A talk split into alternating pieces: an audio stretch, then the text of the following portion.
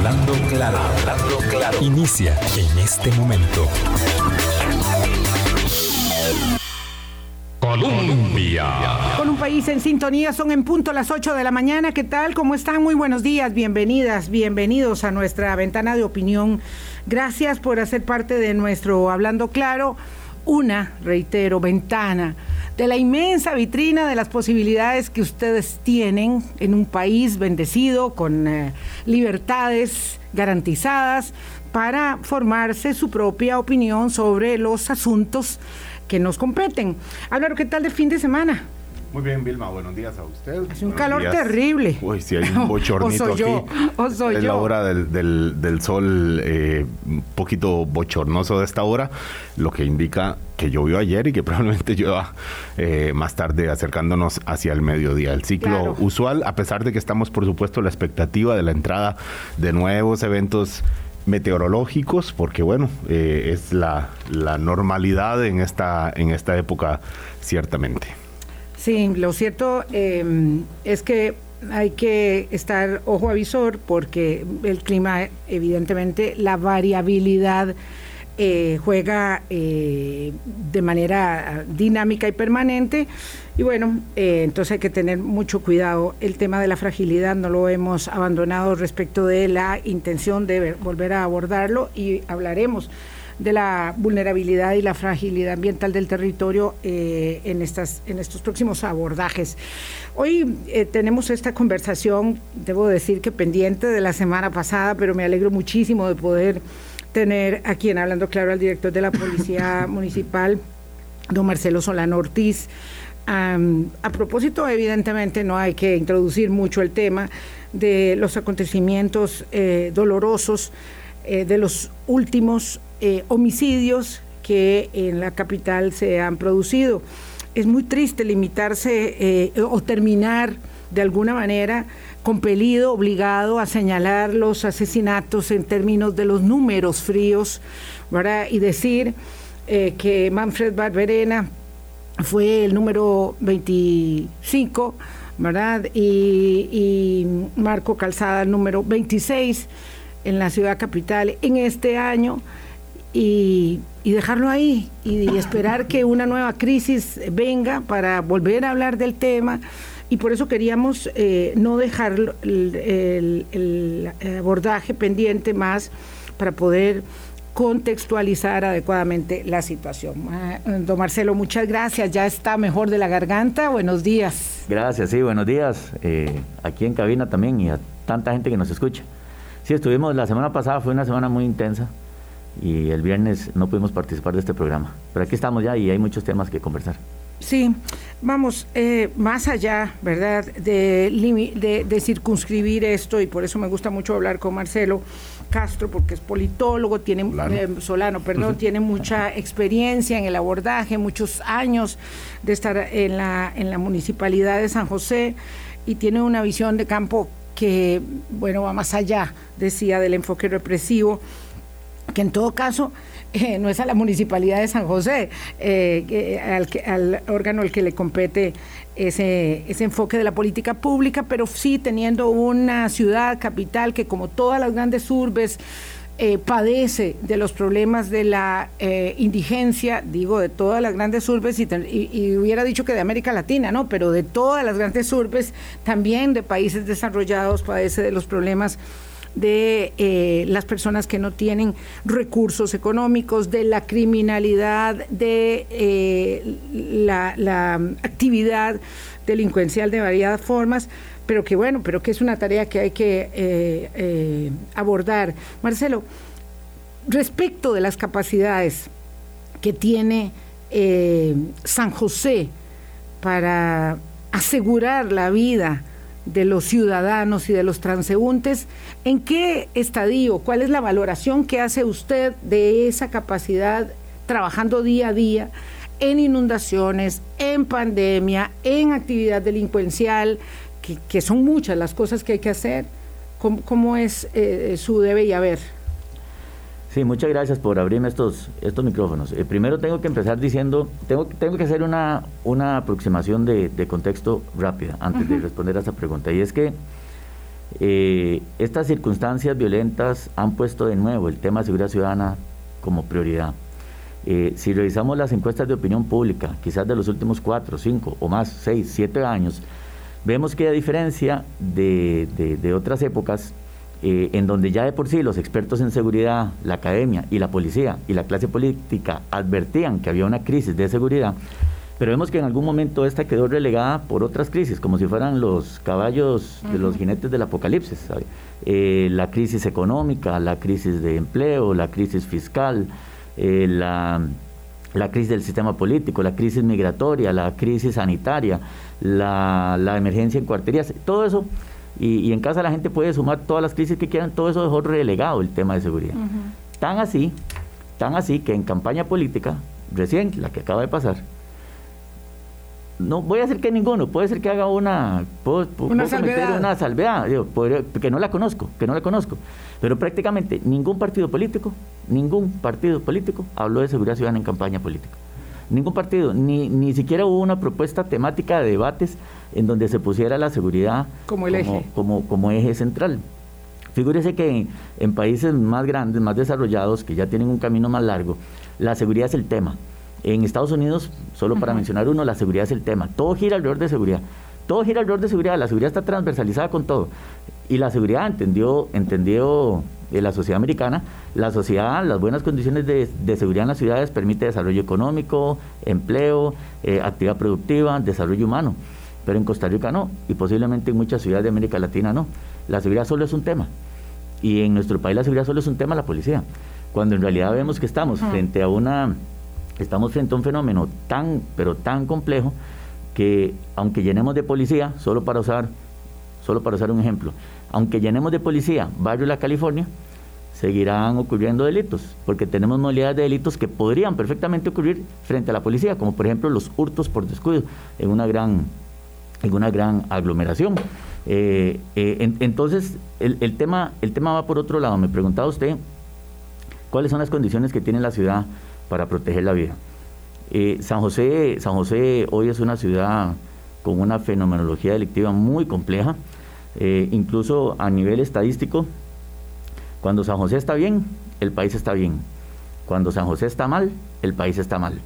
Porque el peso estadístico que tiene San José, y específicamente el casco central y algunas barriadas sobre especialmente los delitos contra la propiedad, hace que se disparen todas las, todas las, eh, todas las estadísticas del, del, tema.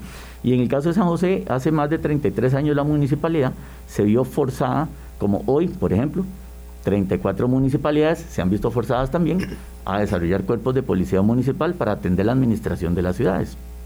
Al final de cuentas, eh, al igual como ocurre en, muchas ciudades del mundo, las ciudades se, se administran y las policías de la ciudad lo que hacen es que ven los primeros, la primera línea de prevención, la primera línea de convivencia, la policía local, y un segundo cuerpo que es la Policía Nacional, que comparten territorio y que cuando los primeros les rebasa sus capacidades, intervienen, intervienen los segundos. San José, ¿qué voy a decir yo a los radioescuchas que conocen bien la ciudad y, y aquí en, eh, en, en cabina? San José tiene problemas de todo tipo.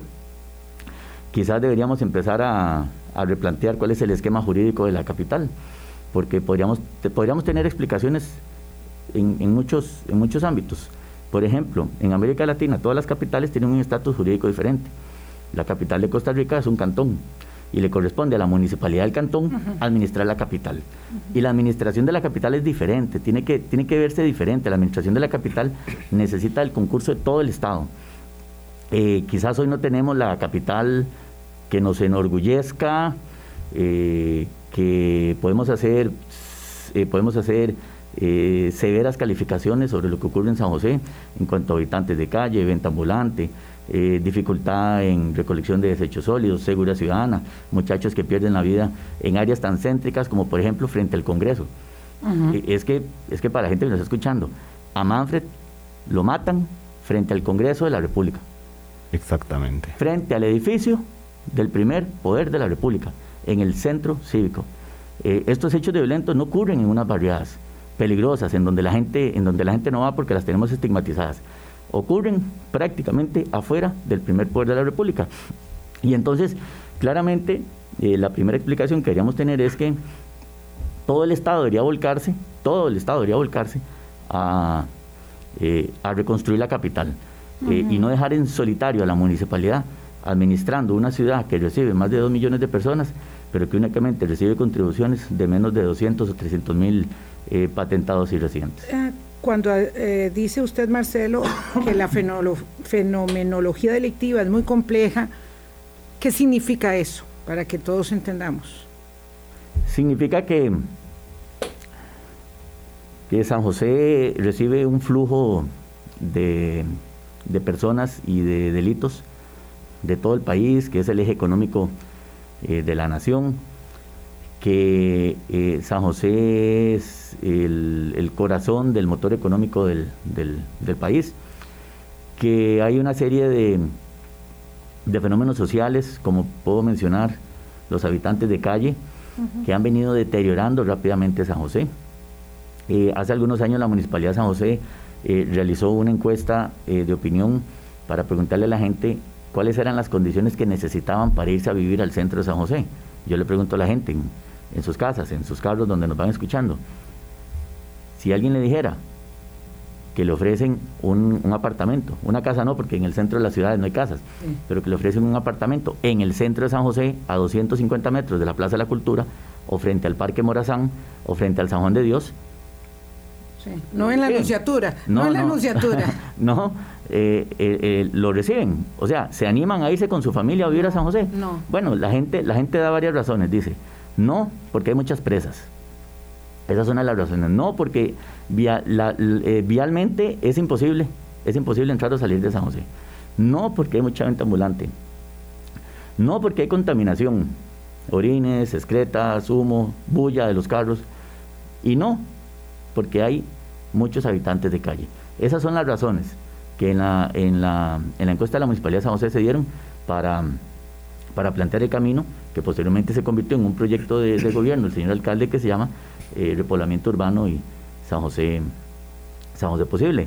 Eh, la propuesta de la Municipalidad de Repoblamiento Urbano busca mejorar las condiciones para que la gente se anime a vivir a San José. Y, y ciertamente Claro, pero es que el repoblamiento, insisto, eh, está hecho en la anunciatura, en los alrededores de la anunciatura. Y ahí hay verdaderas murallas, y ahí hay verdaderas murallas este, que, digamos, protegen a la gente que está ahí. Bueno, en la, en la convivencia de las urbes de toda América Latina que es en guetos, ¿verdad? Eh, independientemente de las, mm, bueno, digamos, de la clase media en adelante, media cualquiera, en adelante que, que son convivencias de gueto. Por eso, eh, por, eso ponía el ejemplo de los habitantes de calle. Eh, habitantes de calle deterioran el espacio público, deterioran el espacio urbano, ahuyentan a las personas, obligan a cerrar los comercios, eh, arruinan prácticamente, arruinan prácticamente la actividad económica de la ciudad. Pero al final de cuentas son al menos 3.000 personas sobre las que no hay ninguna otra propuesta que no sea policía. Y hemos dicho en otros momentos que aquí hay actores, y no es por prender el abanico, eh, realmente no es por prender el abanico, pero que hay actores que están viendo esto muy de lejos. Y con habitantes de calle tenemos a 3.000 personas.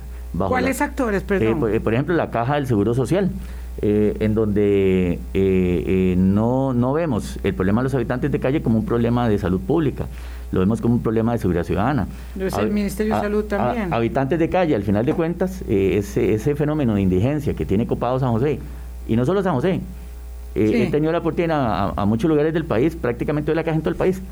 Eh, y, el, y el tema es que si no lo vemos como salud pública, lo vemos como seguridad, y la propuesta que hay es mandar policía para que lo quiten, para que lo corran, para que lo desplacen. Pero son 3.000 personas que están bajo las condiciones del alcohol y las drogas. Que lo Solamente en la capital, pero también en muchos otros sitios. Solamente en la capital, eh, doña, doña Vilma. Y vienen, si, si le preguntamos a los habitantes de calle, ¿dónde vienen? Vienen Puriscal, Limón, Pérez Celedón, Osa, Cotobruz, Corredores, Supala, vienen de todo el país y terminan en San José. Por eso es que decía que San José tiene una fenomenología muy, eh, muy compleja, porque recibe las consecuencias de todo lo que no hemos hecho bien en, muchas zonas eh, del, del, país. Y para cerrar este tema, habitantes de calle, eh, mientras no reciban una atención médica que les permita desintoxicarse, ojalá en los casos más complejos con una medida eh, privativa de libertad por razones humanitarias, para que logren, para que logren, logremos sacarlos de ese, de ese subconsciente psíquico de, de, las drogas y que al menos en algún momento, eh, sin, sin, estar bajo los efectos de las drogas, puedan verse en un espejo. Eh, como eso no ocurre, como la caja no lo hace y como la caja no lo va a hacer, la propuesta es... ¿Esa, ¿esa es una función de la caja, Marcelo? Bueno, es que es una enfermedad. La adicción es una enfermedad.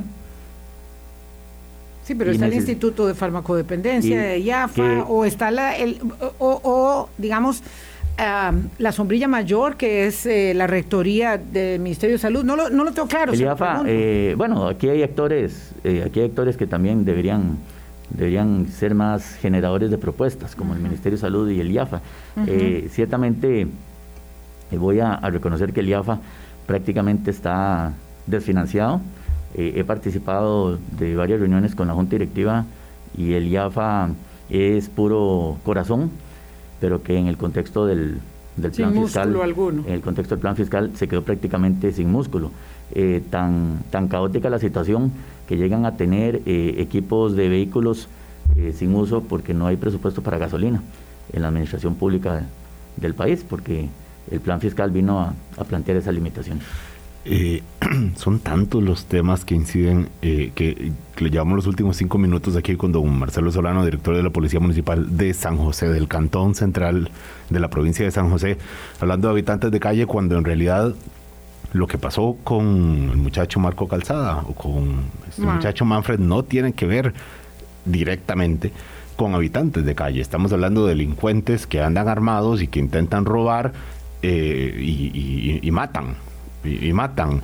Eh, me parece muy interesante lo que decía usted al principio, don Marcelo, que San José de alguna forma expresa, aunque tiene sus particularidades mm, por ser capital, y esto que usted ha mencionado en los, últimos minutos, que de alguna forma expresa también fenómenos, que eh, digamos, la, la, tendencia de seguridad que se da en todo el país, porque no quisiera que alguien piense que hoy, después del fin de semana, en que hubo cinco asesinados en Guanacaste, cuatro en Limón, pensemos que el problema, eh, nos estamos solamente viendo San José Centro, por supuesto que no.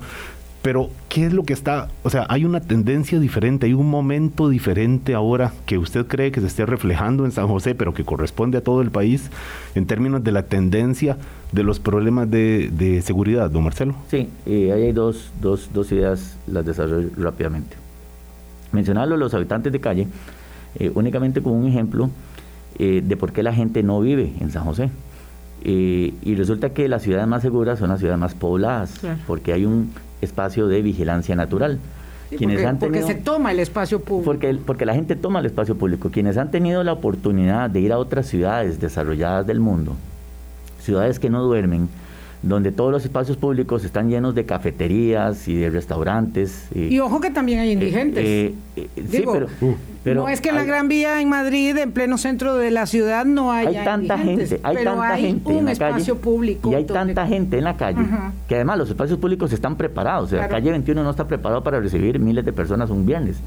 Eh, digamos, no tiene, eh, no, no es amigable en cuanto a eh, calzada, cordón de caño, ampliación de aceras, eh, iluminación, eh, arborización, rotulación. calle 21 no es amigable para recibir gente. ¿Cuál es la calle 21? Perdón por... La, la Cali, California. La Ah, la Cali, la Cali. pero mencionaba esto porque San José después de cierta hora queda prácticamente despoblado. Y eso hace que no exista una vigilancia natural de personas hacia personas. ¿Qué pasa con, con el hecho violento de estos dos muchachos? Que caminaban relativamente, relativamente Vamos a ver, 11 de la noche, un viernes no, no, Eso es tempranísimo. Eso es temprano. Sí, sí. no son las 3 de la mañana. En, en, la zona rosa de la capital, además, en la zona rosa, si pudiéramos llamarlo así, porque es la zona de fiesta, se cayó 21, en la zona rosa de la capital y frente a los edificios de los, del primer poder, frente al edificio del primer poder de la República. Entonces, eh, pero ¿cuál es la, realidad? Que no hay nadie, que después de cierta hora San José queda despoblado.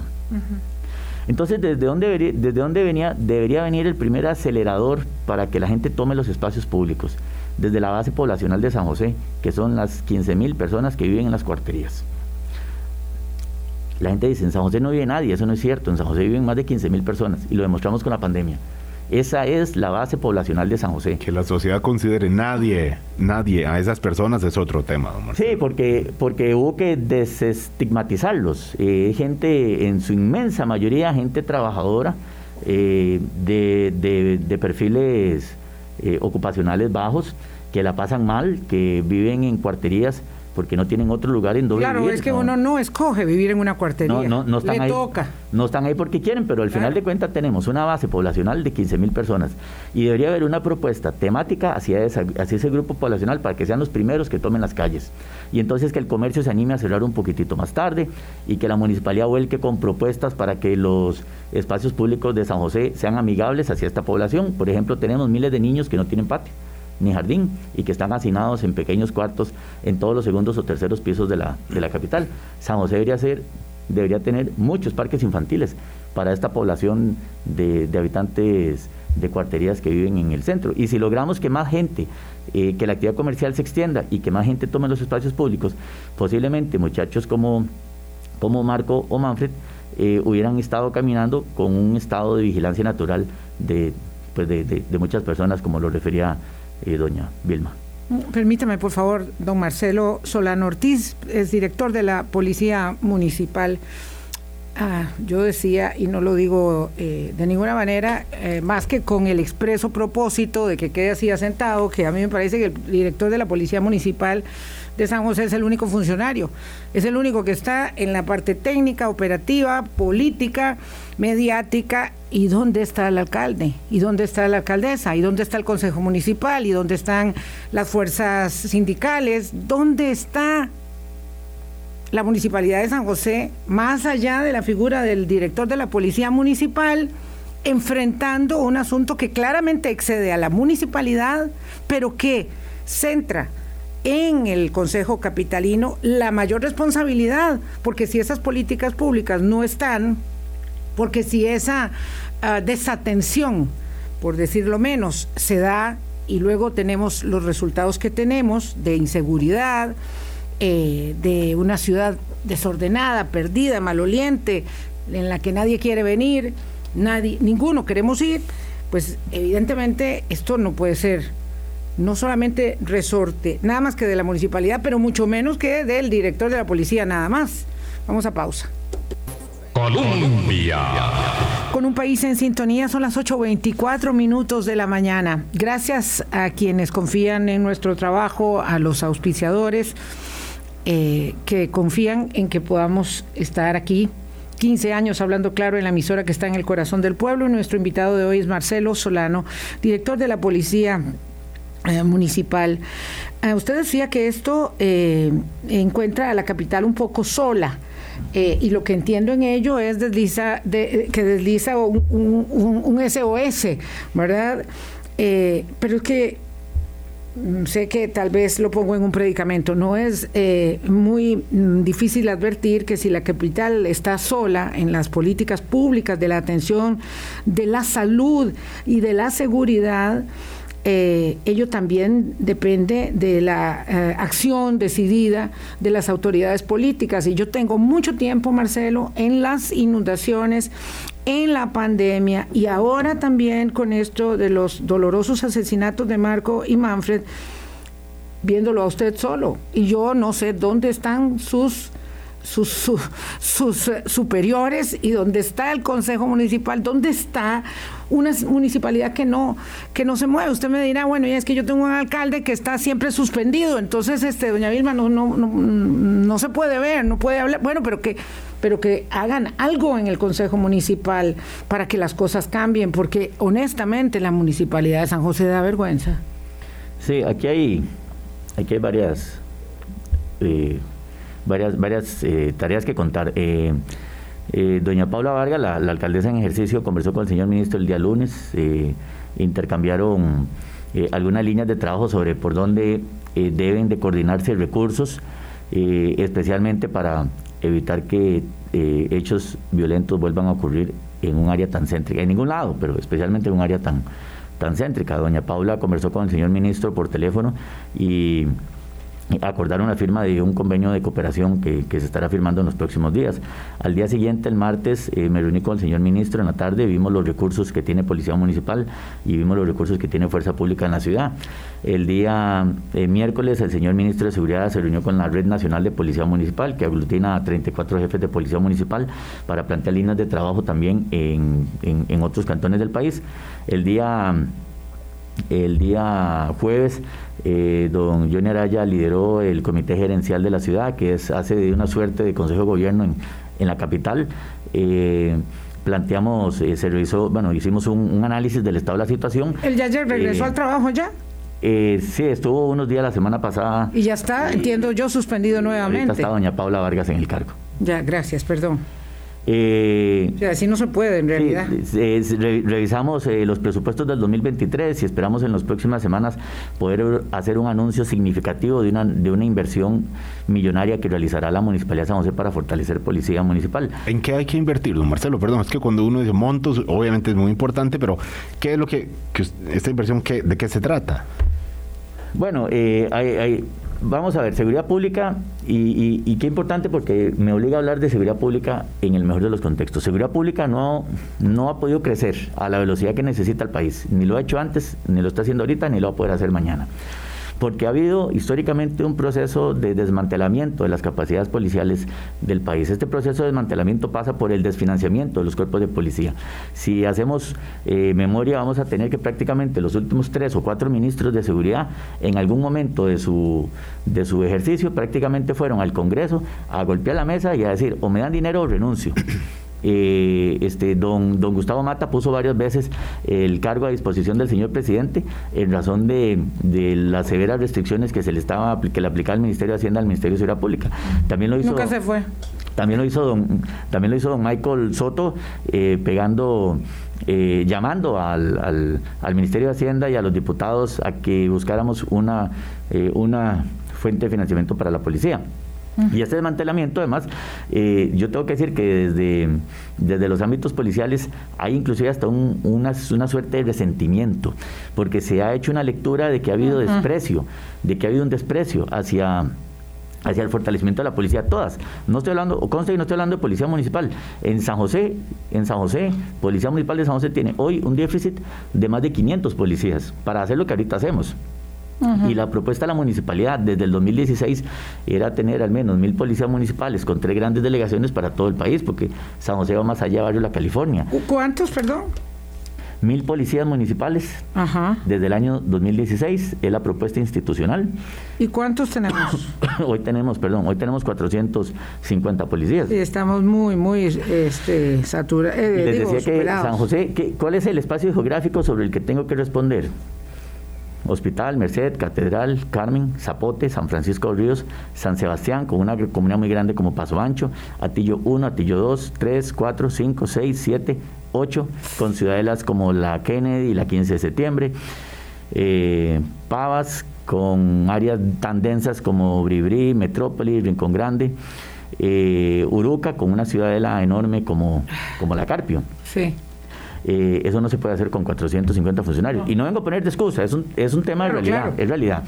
Pero no solo, no solo policía municipal, eh, la fuerza pública eh, ha perdido casi mil plazas en el último año por disposición hacendaria.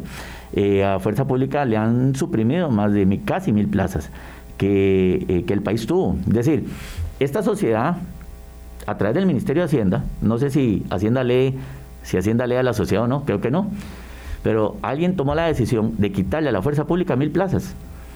Y no pasó nada, le dejamos al país con mil plazas menos. Eh, si vemos Policía de Tránsito, Policía de Tránsito llegó a tener más de 1.200 policías y Policía de Tránsito hoy tiene menos de 700 policías. Policía de Tránsito ha perdido más de 500 policías en los últimos años y la policía penitenciaria tiene un déficit de más de 4.000 policías. Eh, de hecho, hay más, eh, hay más personas ligadas a procesos penitenciarios fuera del sistema penitenciario que adentro por, por, la, por, la, por la política de, de penas alternas que necesitan supervisión. No es que a mí no me dictan prisión y nadie me supervisa. Cuando me dan una pena alterna, la policía penitenciaria tiene que estar tiene que estar vigilando a distancia. Vigilando a distancia a esa persona para que cumpla la medida alterna. Y me contaba la gente de la policía penitenciaria que tienen un déficit de más de 4 mil policías para poder atender las necesidades penitenciarias. Eh, y así por el estilo podríamos atender otros cuerpos, para no mencionar eh, la las serias limitaciones de la policía de migración, en donde no alcanzan los policías ni para poder poner a funcionar todos los puestos del aeropuerto y con, todas las consecuencias que, ello, que ello conlleva. Entonces, y esas cosas sí se ven, porque claro, porque entonces hay un reclamo de que qué barbaridad, que los turistas o cualquiera persona que viajemos y venimos encontramos unas largas presas o filas o colas, y ahí sí, digamos, hay como más eh, atención. Lo otro que usted refiere, Marcelo, sin duda es una eh, gradual, ¿verdad? Eh, este, un gradual debilitamiento de la acción represiva, entendiendo que esa no es la única política pública para atender los problemas eh, de la exclusión, de la desigualdad, de la delincuencia, pero que es una muy determinante, porque finalmente lo que sucede es que en el homicidio de, de Marco y Manfred, se expresa esa enorme eh, limitación e incapacidad y esa pérdida del espacio público del que hablábamos, que resulta ser el eje central de la convivencia. Si no se puede tener copado el espacio público eh, por parte de la ciudadanía, pues está copado por la delincuencia. Y, y, además hay un dato frío, estamos viviendo las épocas más violentas de toda nuestra historia. Sí. Eh, y hemos ido perdiendo, esta sociedad ha ido perdiendo la capacidad de asombro. tan, tan así que eh, estamos frente a dos homicidios múltiples y no hay una movilización ni de las autoridades políticas ni de la sociedad. De Limón y Guanacaste. se eh, de Limón este y Guanacaste el fin de semana. De esto vamos a hablar esta semana también. pero, pero eso no es nuevo. Podemos buscar, podemos, podemos hacer una minería de datos en los medios y vamos a ver que hace ocho meses hubo un sicariato de un niño y esa noticia pasó, eh, no, no la noticia, el hecho, el hecho violento eh, ya no, eh, ya no, mueve, ya no, mueve las fibras, ya no mueve las fibras. entonces hemos, es la misma razón, perdón Marcelo, por la que decíamos que dolorosamente la muerte de Manfred Barberena había pasado absolutamente debajo del radar mediático, social, hasta que no pasó la muerte de Marco Calzada, si no nadie se hubiera enterado. Normalizamos, normalizamos los, los momentos más violentos de nuestra historia y por eso, eh, como inicié mis palabras, eh, la seguridad vuelve a ponerse como... De moda. Eh, la seguridad vuelve a ponerse en el tapete de las prioridades públicas. San José, me tengo una pregunta pendiente y es... es que supongo que se refiere a la pregunta que le hacía antes, don Marcelo, de qué es lo que está pasando ahora diferente. O si es que este asesinato, estos dos asesinatos, el de Manfred, el de Marco, hubieran pasado perfectamente hace tres años, o es que ahora hay circunstancias, eh, sabemos que hace tres años hubo asesinatos similares también, y hace cinco y hace dos, obviamente, pero en este momento, ¿cuál es el, digamos, la tendencia? ¿Qué es lo que está pasando diferente? ¿Hacia dónde va en paralelo a esto que mencionaba usted del debilitamiento, digamos, de la, eh, de la estructura policial, pero en lo que tiene que ver con eh, delincuencia y crimen de este tipo, con estas manifestaciones, ¿qué está pasando diferente aquí en San José? Que por supuesto no es exclusivo de San José, pero es, una forma de, mirarlo.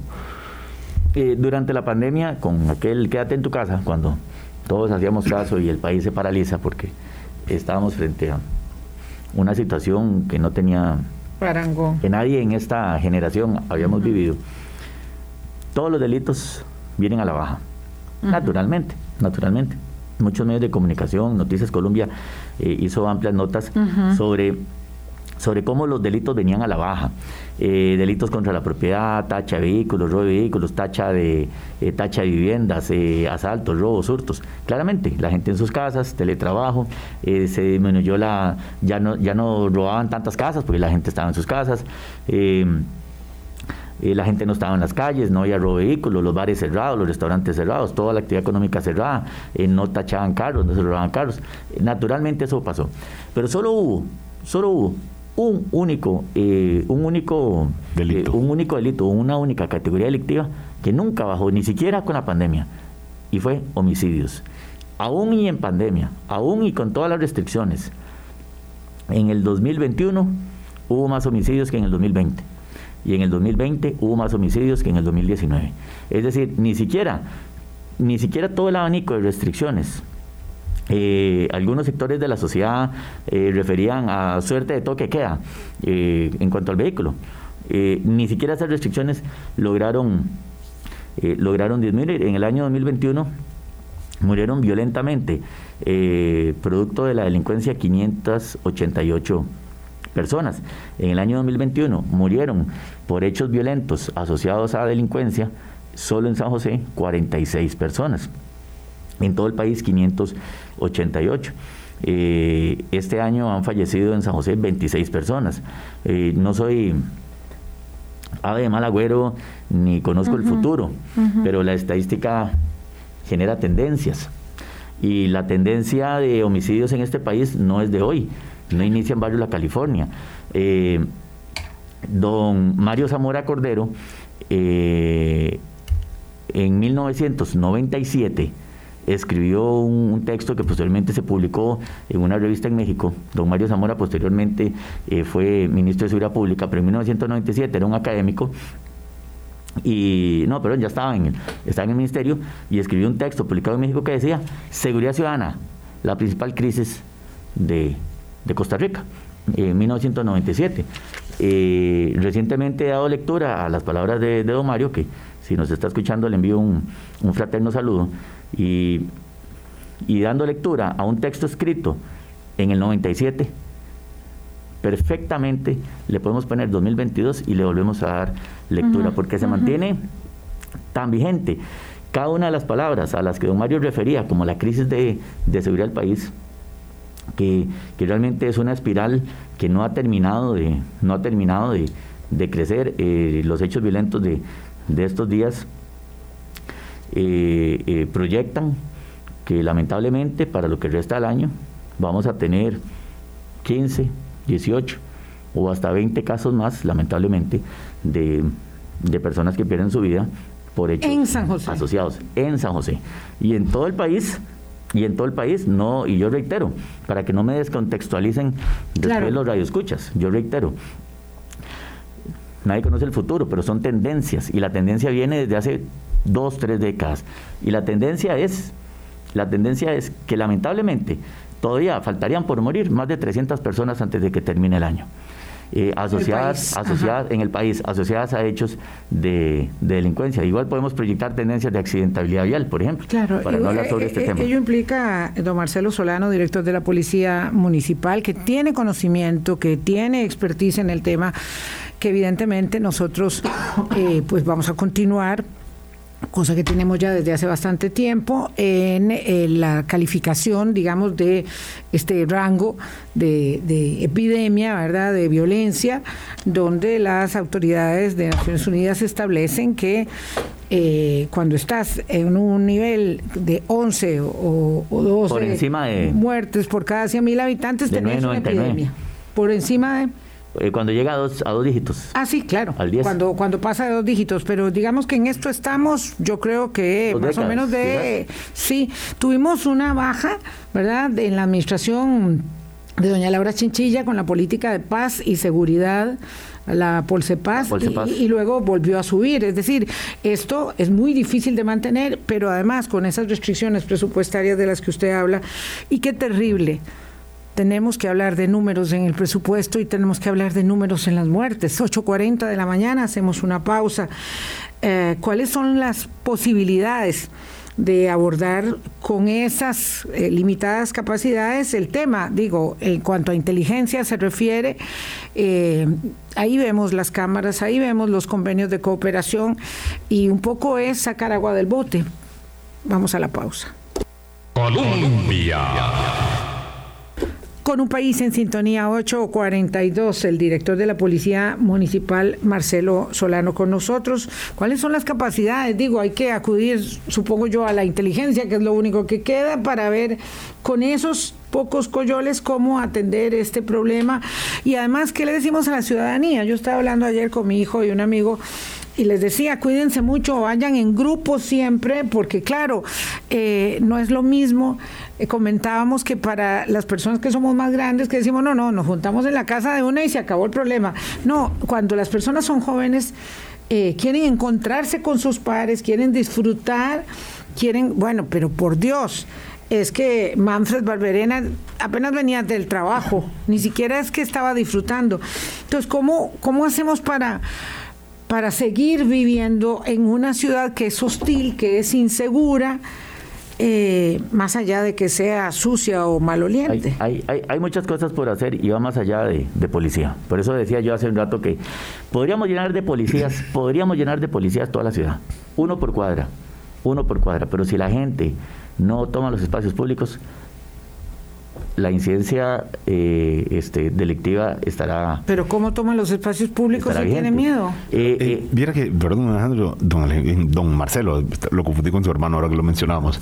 siempre cuento la, la, anécdota de la canchita de típica de baloncesto que está frente al. Yo vivo en un condominio, pues obviamente es un espacio cerrado, pero afuera hay una canchita de baloncesto que los vecinos del condominio nunca la habíamos usado porque creíamos que eso era para los que vivían afuera, ¿verdad? Es parte de lo que ocurre y un día, y, obviamente una cancha donde llegaban personas a consumir drogas eh, y a vender, por supuesto, etcétera.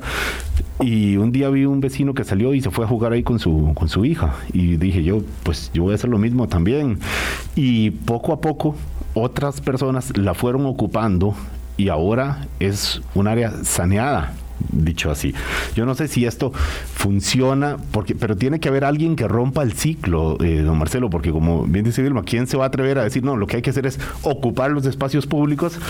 Cuando eso en realidad significa un riesgo alto. Son, son, son cuatro tareas las que creo que deberíamos debería marcar el, el camino. La primera es preparar la ciudad, preparar la ciudad para que sea amigable.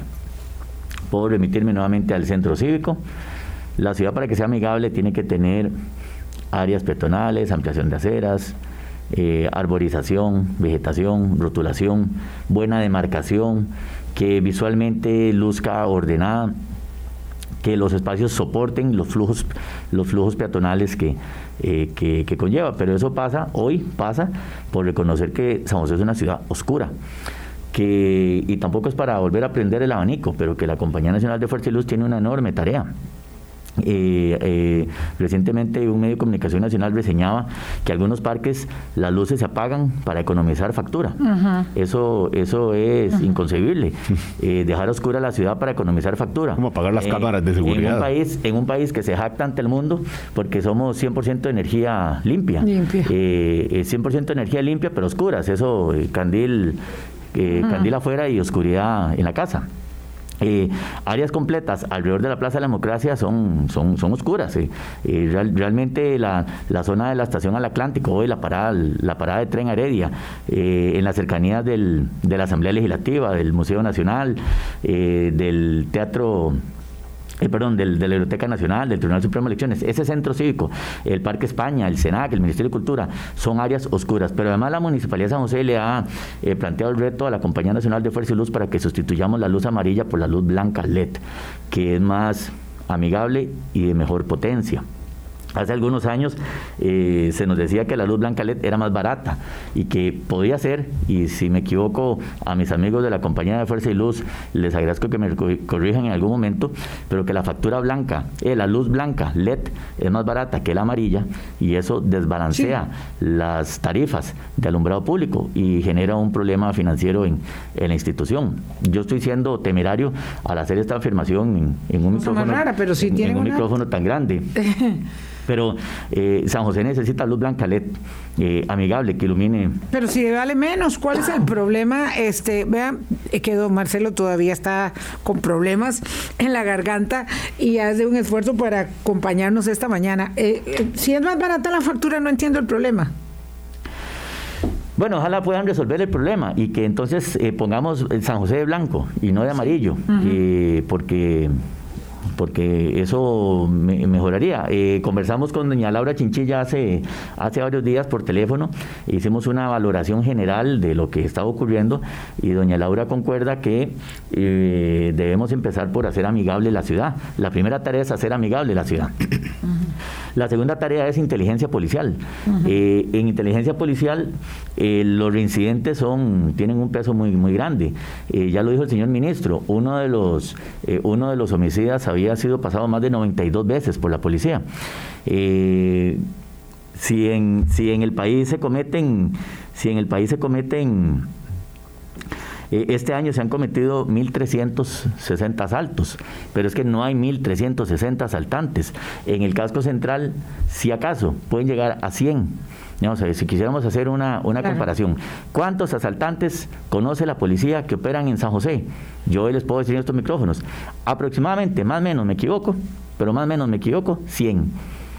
100 personas eh, tienen sobre sí el peso de más de de más de 1.300 asaltos. este año y el año pasado de más de 9.000 asaltos. Quiere decir que el peso de la reincidencia es muy fuerte y no es que la policía no esté haciendo sus, sus tareas. El señor ministro bien apuntó que uno de los homicidios había sido pasado por la policía más de 92 veces. Entonces aquí también hay una tarea muy, eh, muy, muy sensible por parte de las autoridades judiciales porque la reincidencia o la atienden o vamos a seguir viendo todos los días noticias, eh, eh, noticias muy lamentables como los muertos, los, los homicidios múltiples de este fin de semana, en donde también Fuerza Pública reporta que una de las personas capturadas había sido pasado ya 18 veces a, los tribunales de, de justicia. Entonces la segunda es inteligencia policial. Inteligencia policial además para poder eh, para poderle dar eh, un mejor seguimiento al, peso de la reincidencia y al crimen organizado que podría tener eh, un conflicto territorial en algunas zonas y que parte de ese control territorial pasa por dominar los delitos que ocurren en esa, en esa zona. No estoy hablando de, de narco, estoy hablando de delitos comunes que son que ocurren en un espacio geográfico y que grupos delictivos intentan apoderarse de ese espacio geográfico como si fueran dueños del, como si fueran dueños del espacio. La tercera línea tiene que ser con eh, la maximización de las tecnologías.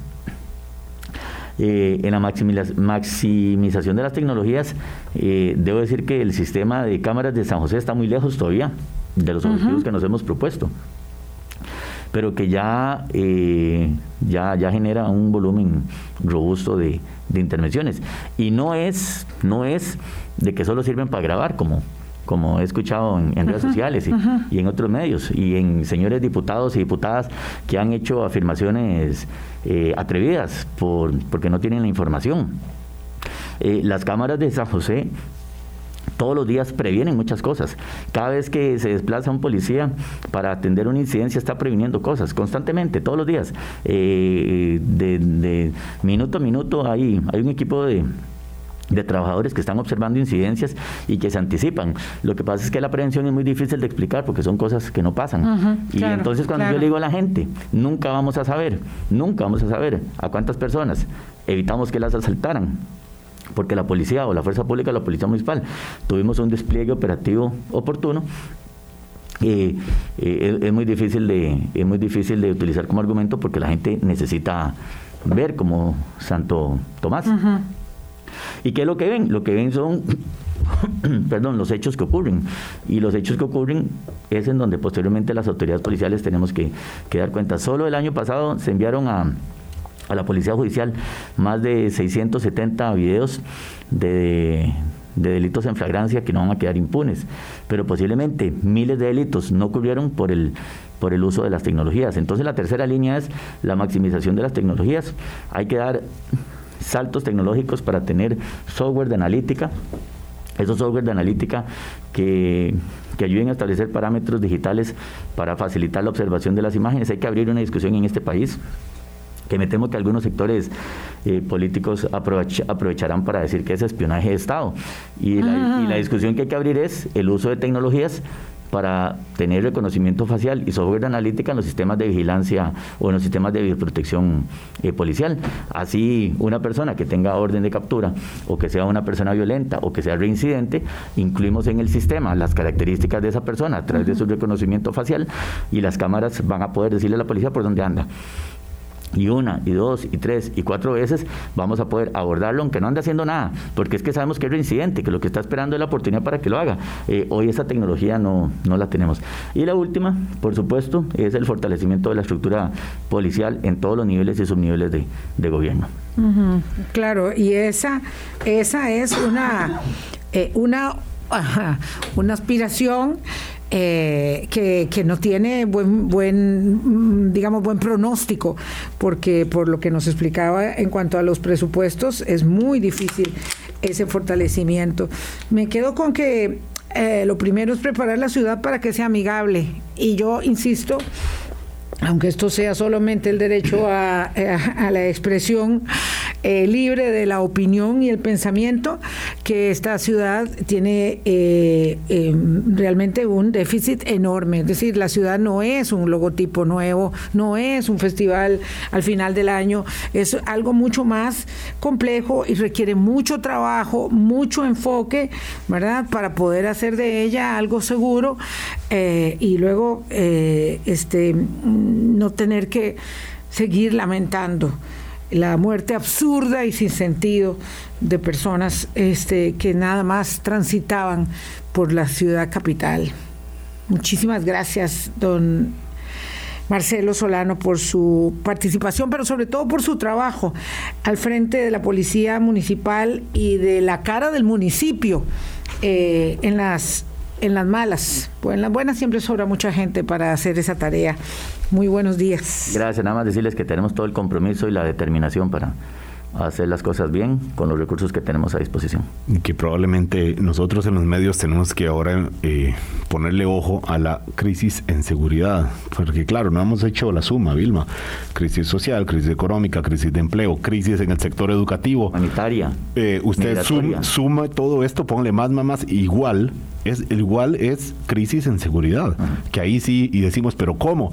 Bueno, hemos pasado años viendo otras crisis que son ciertamente factores que inciden muchísimo en esto y que no se arregla solamente con más presencia policial, aunque sea necesaria también. Claro, vamos a tratar de conversar con el señor ministro de Seguridad Pública, ojalá nos autoricen, eh, porque claro, hay, hay circunstancias que evidentemente es eh, permean a todo el territorio nacional, como esta masacre, eh, una familia entera nicaragüense que apenas había llegado una semana hacia el país y en el corazón de la actividad turística de Guanacaste, en Huacas, en Santa Cruz de Guanacaste, resultan masacrados, que por un error Oigan, qué terrible. Por un error eh, de los, delincuentes, de los asesinos. Que igual otra gente iba a morir. Otra vez tenemos personas que tienen 21 años, 23 años, 24 años 10, o, menores de edad, que ese es el otro gran drama que ya habíamos visto aquí con la gente, eh, con don Carlos Tiffer y don Carlos Sandoval respecto de, la delincuencia y la edad en que nuestros eh, muchachos, porque también son muchachos nuestros, son muchachos costarricenses que están cayendo en la delincuencia. Pásenla muy bien. Buenos días. Buenos días a todos.